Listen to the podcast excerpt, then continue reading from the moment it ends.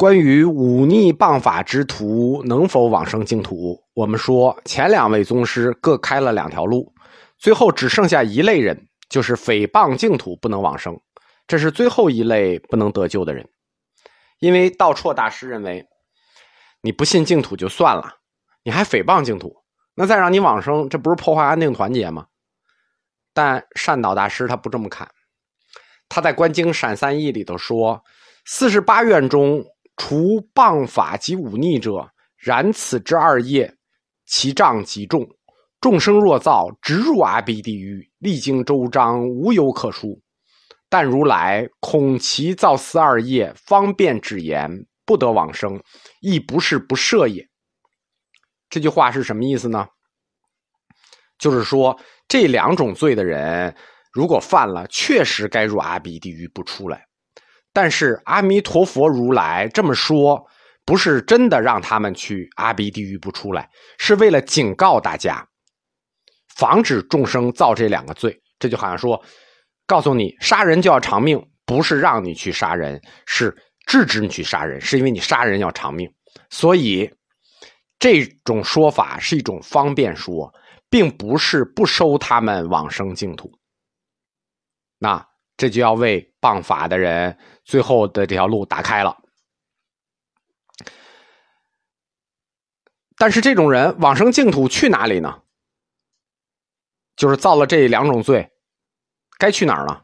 包括前面谭鸾大师和道绰大师在给忤逆和谤法两种人放开路的时候，都没有说你要去哪里的问题。一般人就是普普遍认为，就是说。那肯定是去净土的最下一一层，下品下生。因为《观无量寿经》里也说嘛，在里头经十二大劫，经世智说法，观音世智说法可脱罪。但是善导大师他利用了净土里独特的一个地方，第五十一区。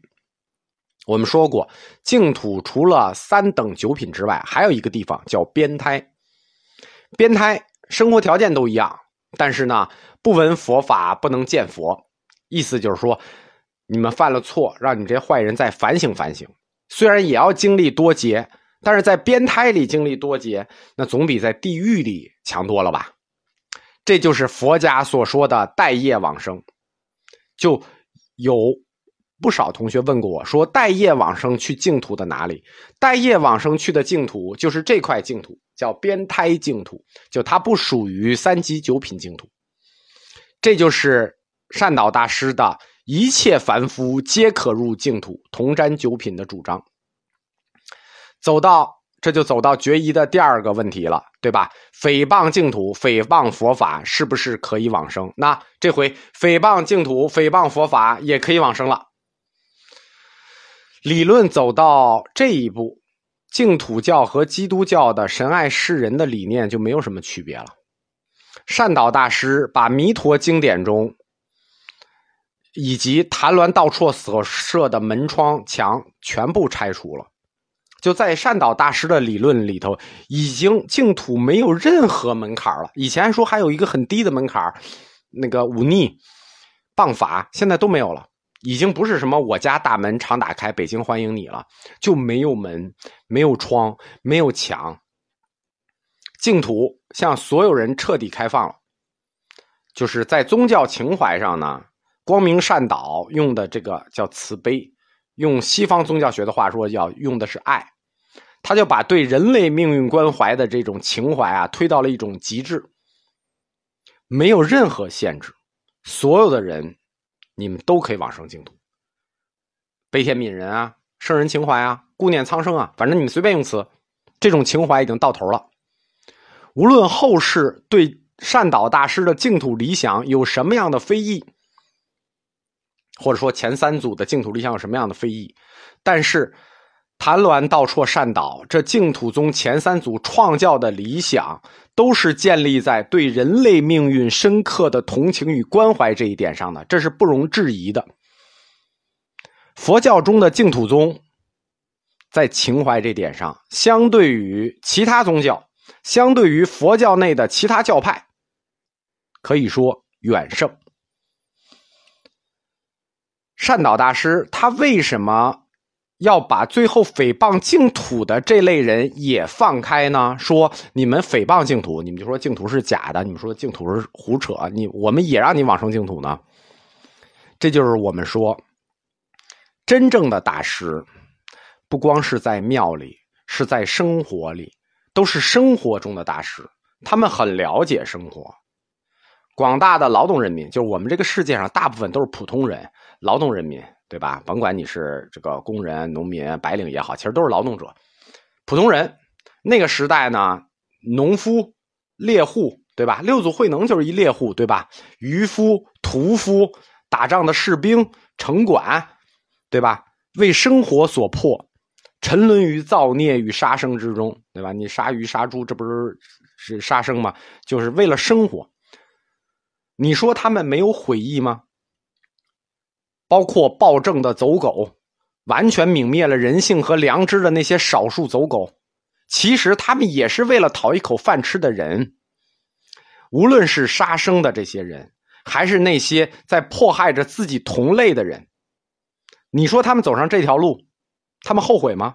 他们没法后悔。他们怎么后悔？生活所迫，他们已经干了，干了，他们就没法后悔。所以这类人已经觉得没法后悔了，就觉得往生净土无望。那他能怎么做？那他就诽谤净土，因为他自己已经没有希望了。他不诽谤净土，他诽谤谁？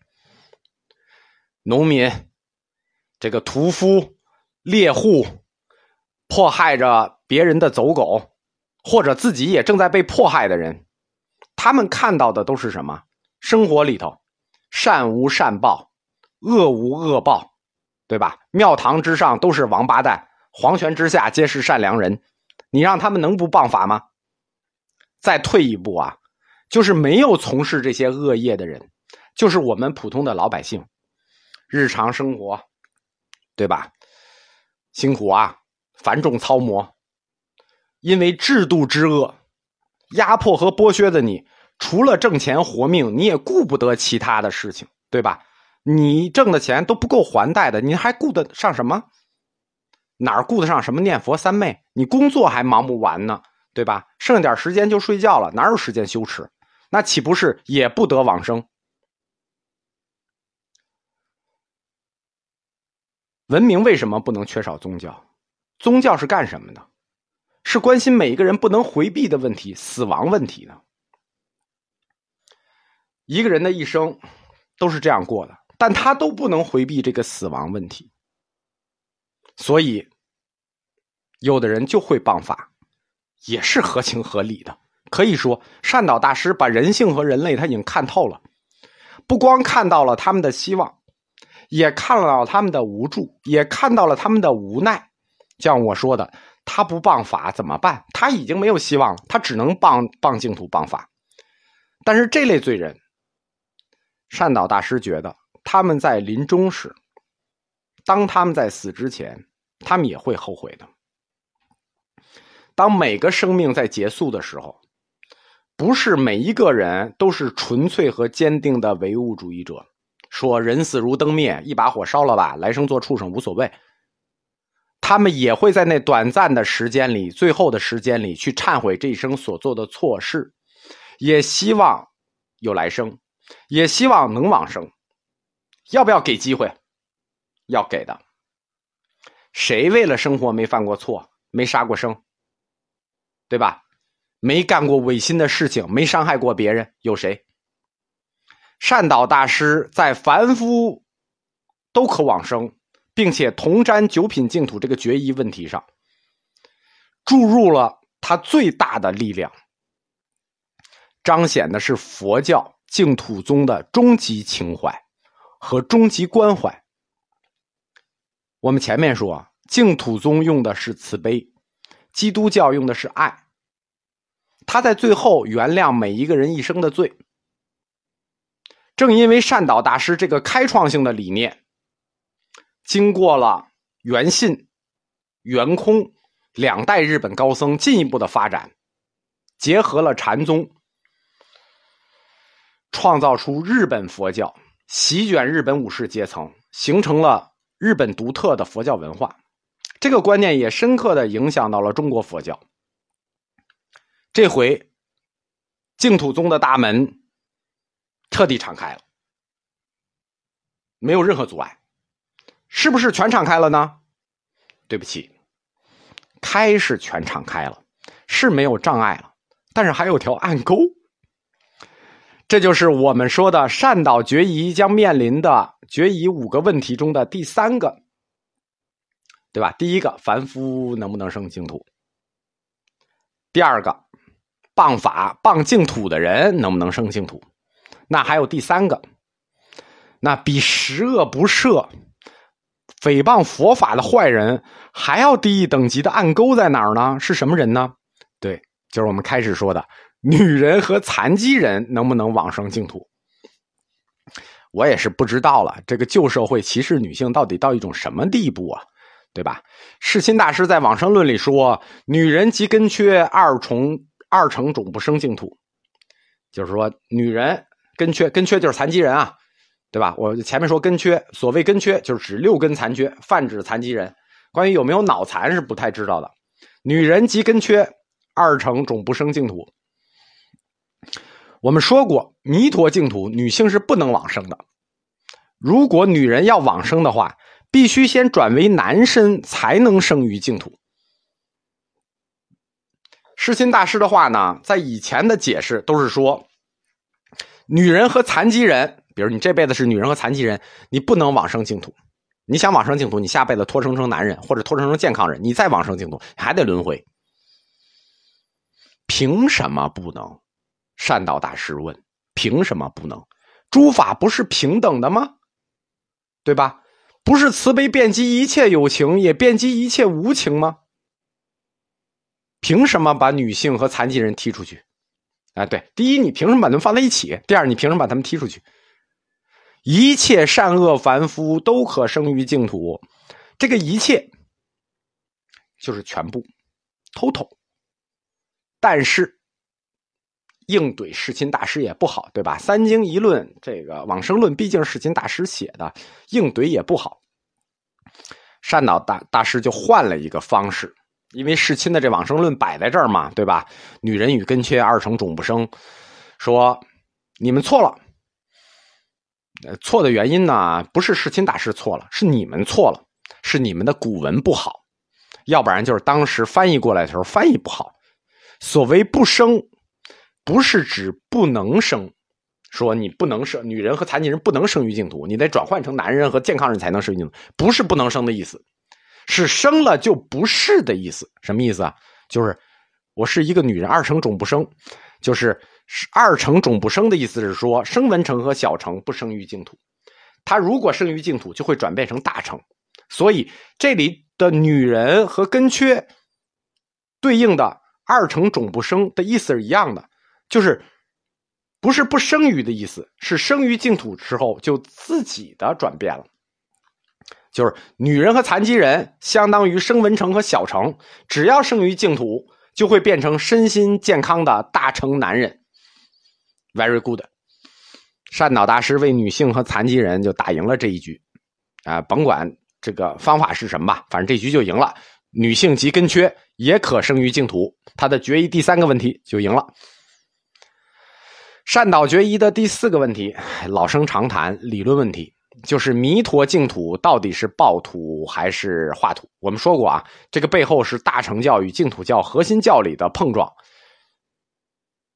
二祖道绰决疑的四大问题，第一个就是这个问题：弥陀净土是报土还是净土？当时前课如果听得仔细，就就知道这个问题就没决干净，就各自说各自的，谁也没说服谁。二祖道绰方面引用的是《无量寿经》论证，《无量寿经》说法藏菩萨发四十八愿，今以愿行圆满，建成净土成佛。法藏的愿望是因，西方净土是果，这就是酬因之果报。净土就是弥陀佛愿望的结果，所以当然是报土，果报之土。但是为什么会有争议呢？争议来自于另一本经书。另一本经书叫《观音受记经》，《观音受记经》说，阿弥陀佛有涅盘时，观音补处成佛，就是说阿弥陀佛他也是要涅盘的，观音菩萨要接替阿弥陀佛，只要能涅槃，说明什么问题？说明他就不是报身，说明他就是化身。因为报身常住，永无生灭，只有化身才能涅槃。得，这回《无量寿经》的法藏菩萨和《观音受记经》中的观音菩萨两个菩萨顶住了。呃，两本都是经，《无量寿经》和《观音受经》都是经，两个都是菩萨，法藏菩萨、观音菩萨顶住了。这是一个小矛盾，其实不搭理就完了。为什么一定要解释呢？我们展开教理就知道，前面决疑的时候，前几次决疑的时候，要解释的是净土的实有性和大乘空性之间的碰撞，就是谭鸾道绰去决疑这个问题。画土和爆土的时候，都是大乘教和净土教的矛盾，他们的碰撞。但是《无量寿经》和《观音》呃，《无量寿经》和《观音受记经》，他们这组矛盾，扯出了佛教教理中另一组义理矛盾，是什么？是小乘和净土教的矛盾，和以前决疑的性质完全不一样。以前性质都是大乘空性和净土实性之间的矛盾，这一次是小乘教的理想。涅盘虚空和净土实有的问题，这里有一个问题啊，大乘空性和实有净土的矛盾我们都解决了，为什么小乘空性我们解决不了？因为这里摆着一个重要的历史人物，我们的本师释迦牟尼佛他老人家，释迦摩尼他涅盘了，他可没去净土，所以说涅盘。到底是说佛没有了，释迦摩尼涅槃了成佛了，还是说净土是佛有了，在西方净土往生了就能成佛了？大家听懂这个意思了吗？释迦摩尼他是涅槃了，所以成佛，但是弥陀佛是往生了，他就就是你是往生了，往生净土就能成佛。那到底是往生能成佛，还是涅槃能成佛？这就体现出了净土教和小乘教的另一组理论矛盾。原始佛典说的是成佛就是涅槃，什么是涅槃？简单说没有了，灰身灭智就是成佛。那到底是灰身灭智没有了是成佛呢，还是到西方净土里享受法乐是成佛呢？还是说成佛像窥基大师说的似的，具有波粒二象性，时而爆土，时而化土，时而成佛，时而涅槃？阿弥陀佛既然能涅槃，《观音受记经》里说他涅槃之后，观音要接替阿弥陀佛的位置，那么它的性质就应该跟我们本师释迦牟尼的性质一样，涅槃了没有了，那怎么又来的报身？那怎么又来的报土？那弥陀净土肯定就不是报土了，所以这才是弥陀净土是报土和化土背后争议的另一组。理论矛盾，如果这个问题不解释圆了，永远会有人问为什么？因为佛教是延续的，它具有延续性啊，它的理论也具有延续性，它没有割断的理论。比如说大成讲真俗二帝，那是由小乘的四圣谛两组因果转换来的真俗二帝，它并不是说把小乘推翻了。现在你要把涅盘推翻了，可以啊，那你把释迦摩尼放在哪儿？其实有中观以后啊，中观学派以后啊，这些问题就好解释了。我们说中观学派最重要的贡献是一套辩论方法，它还不是它的义理。善导引用《观无量寿经》和《观音受记经》说：“诸法平等，非声闻作，非辟支佛作，非诸菩萨摩诃萨作，非诸佛作，有佛无佛，诸佛诸法性常空，性空即是涅槃。”但这句话呢，就已经不是佛教的传统的主观唯心主义了，它已经变成唯物主义了，不是变成客观唯心主义了。为什么？因为他说的是非声闻作，非辟支佛作，非诸菩萨摩诃萨作，非诸佛作。那什么？客观现在，这已经变成了客观唯心了。小乘的涅槃是一种灰身灭智的状态，生死的因果都已经尽了，不再受生，归于寂静。对吧？这种小乘的涅槃绝对寂静，实际是从第三者视角观察出来的。我们管这种安静叫做他在安静，就是他是他在观察出来的安静，不再受生。而大乘呢，大乘的般若智慧把小乘智慧的方向给改了。小乘从四圣地出发的这种智慧叫常规智慧，大乘呢改成般若智慧，啊，般若又叫诸佛之母嘛。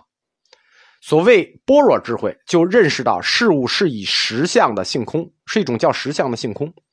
意思是我们本身就处在一种安静不动的状态里，安稳自得的这种状态，安稳自得的这种状态就叫涅槃。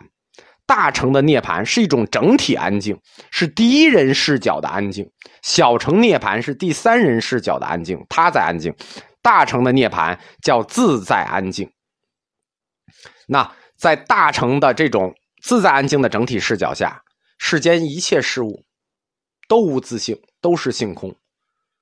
出世间四圣地、十八不共法、阿罗汉、佛菩萨都无自性，都是性空。零等于零。都是性空，当然就没有差别，无差别就叫平等，所以诸法平等。大家记住啊，诸法平等是大乘的根本原则。那诸法平等是诸法的本来面目，所以不是声闻作，也不是辟支佛作，也不是佛菩萨作。佛之所以是佛，就是他体会了这个诸法性空、诸法平等的实相。那这个实际就是客观唯心。